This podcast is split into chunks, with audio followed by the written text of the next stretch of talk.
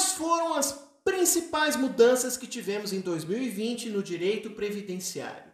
Mas não dá para falar de 2020 sem falar de 2019. Aliás, muitas coisas ruins aconteceram no final do ano de 2019 e que refletiram durante todo o ano de 2020. E aqui eu não estou falando só do Covid-19, não. Estou falando da reforma da Previdência, que aconteceu em 13 de novembro de 2019.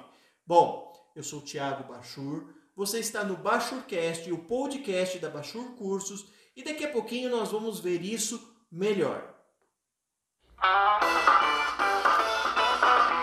E a reforma da Previdência falou muita coisa, mas deixou de falar outras tantas.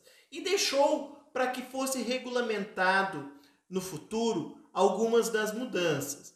É, muitas coisas que deveriam ser feitas através de emenda à Constituição, a própria emenda 103 de 2019 facultou que essas mudanças poderiam vir depois por leis, regulamentos e decretos.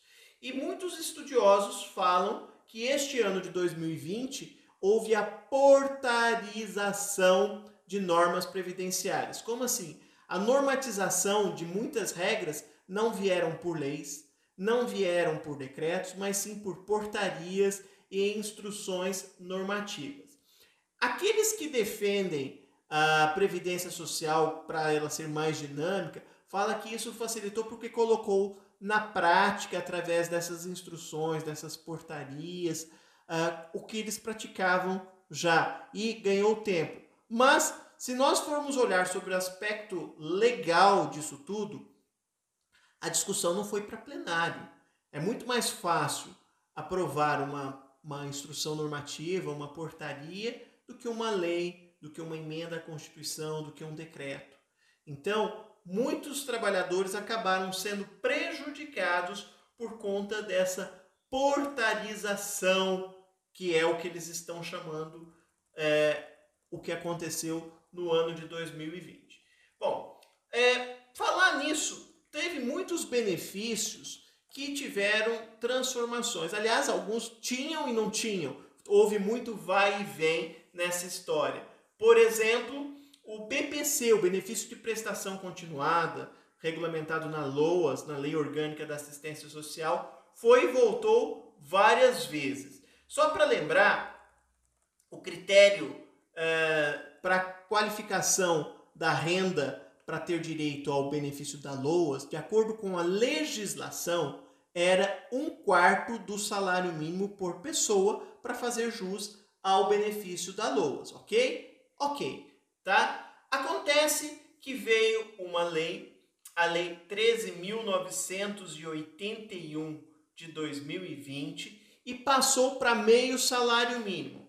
Depois veio a Lei 13.982 em 2020, que passou para voltou para um quarto do salário mínimo, mas falou dizendo que em janeiro de 2021 passaria para meio salário mínimo. Só que esse dispositivo houve veto.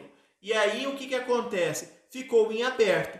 O que, que vai acontecer? Bom, o INSS a partir de agora vai negar, poderá negar benefício porque não existe uma renda mínima definida para ter direito ao benefício da LOAS.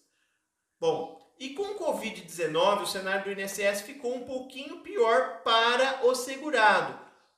Embora tenha havido um turbin, uma turbinada na questão do, do, uso da informatização do sistema Meu INSS, muita coisa que era física passou a ser feita de forma eletrônico, eletrônica, na prática está existindo ainda falta de servidores de, diante da grande demanda que se tem. Né? Então, um represamento muito grande de pedidos de benefício no INSS. Estima-se que cerca de 1 milhão e 800 mil pedidos estão represados lá. Isso fez com que o Ministério Público Federal e o INSS firmassem um acordo judicial para que os benefícios tivessem um prazo maior para uma resposta. Praticamente dobrou-se o tempo de espera do segurado. E o pior, sem quase nenhuma sanção se o INSS descumprir esse prazo que foi dilatado.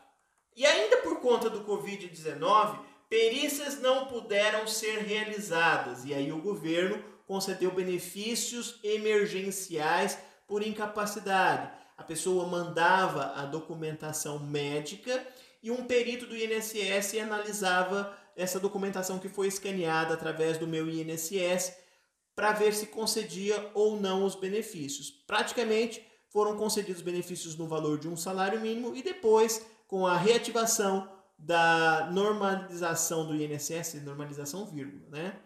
É, esses benefícios foram revistos e as diferenças foram pagas. Quem andou recebendo de forma indevida fica como está.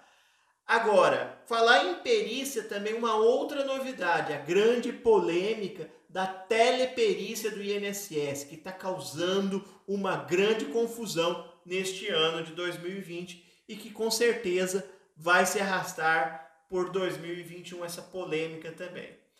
Uh, outro serviço que foi diversas vezes adiado pelo INSS é a, a confirmação do segurado, né?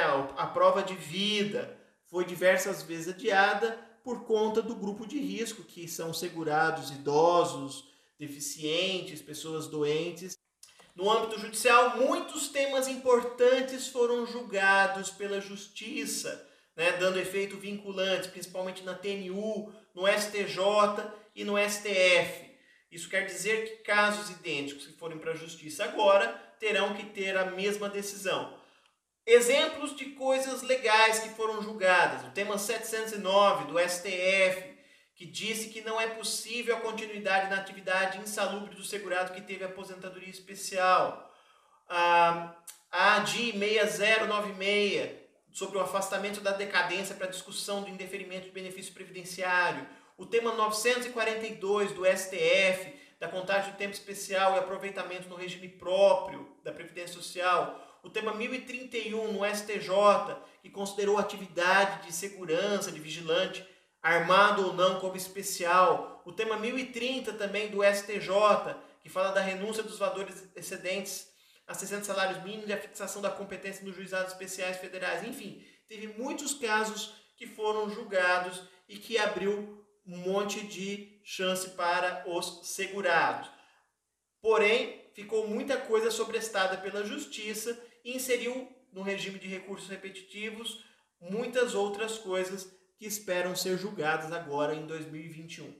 Está na pauta muitas outras mudanças e espera-se que seja para melhor. Embora o ano de 2020 é, está, esteja terminando e começando 2021, vamos ver se entre o final de 2020 e começo de 2021 não temos nenhuma surpresa desagradável como aconteceu em anos anteriores, tá? Bom, eu sou o Thiago Bachur, você está no Bachurcast, o podcast da Bachur Cursos. Aproveite, se inscreva em nossos canais, dê o seu like, curta as nossas páginas e fique atento a todas as notícias e informações da Bachur Cursos.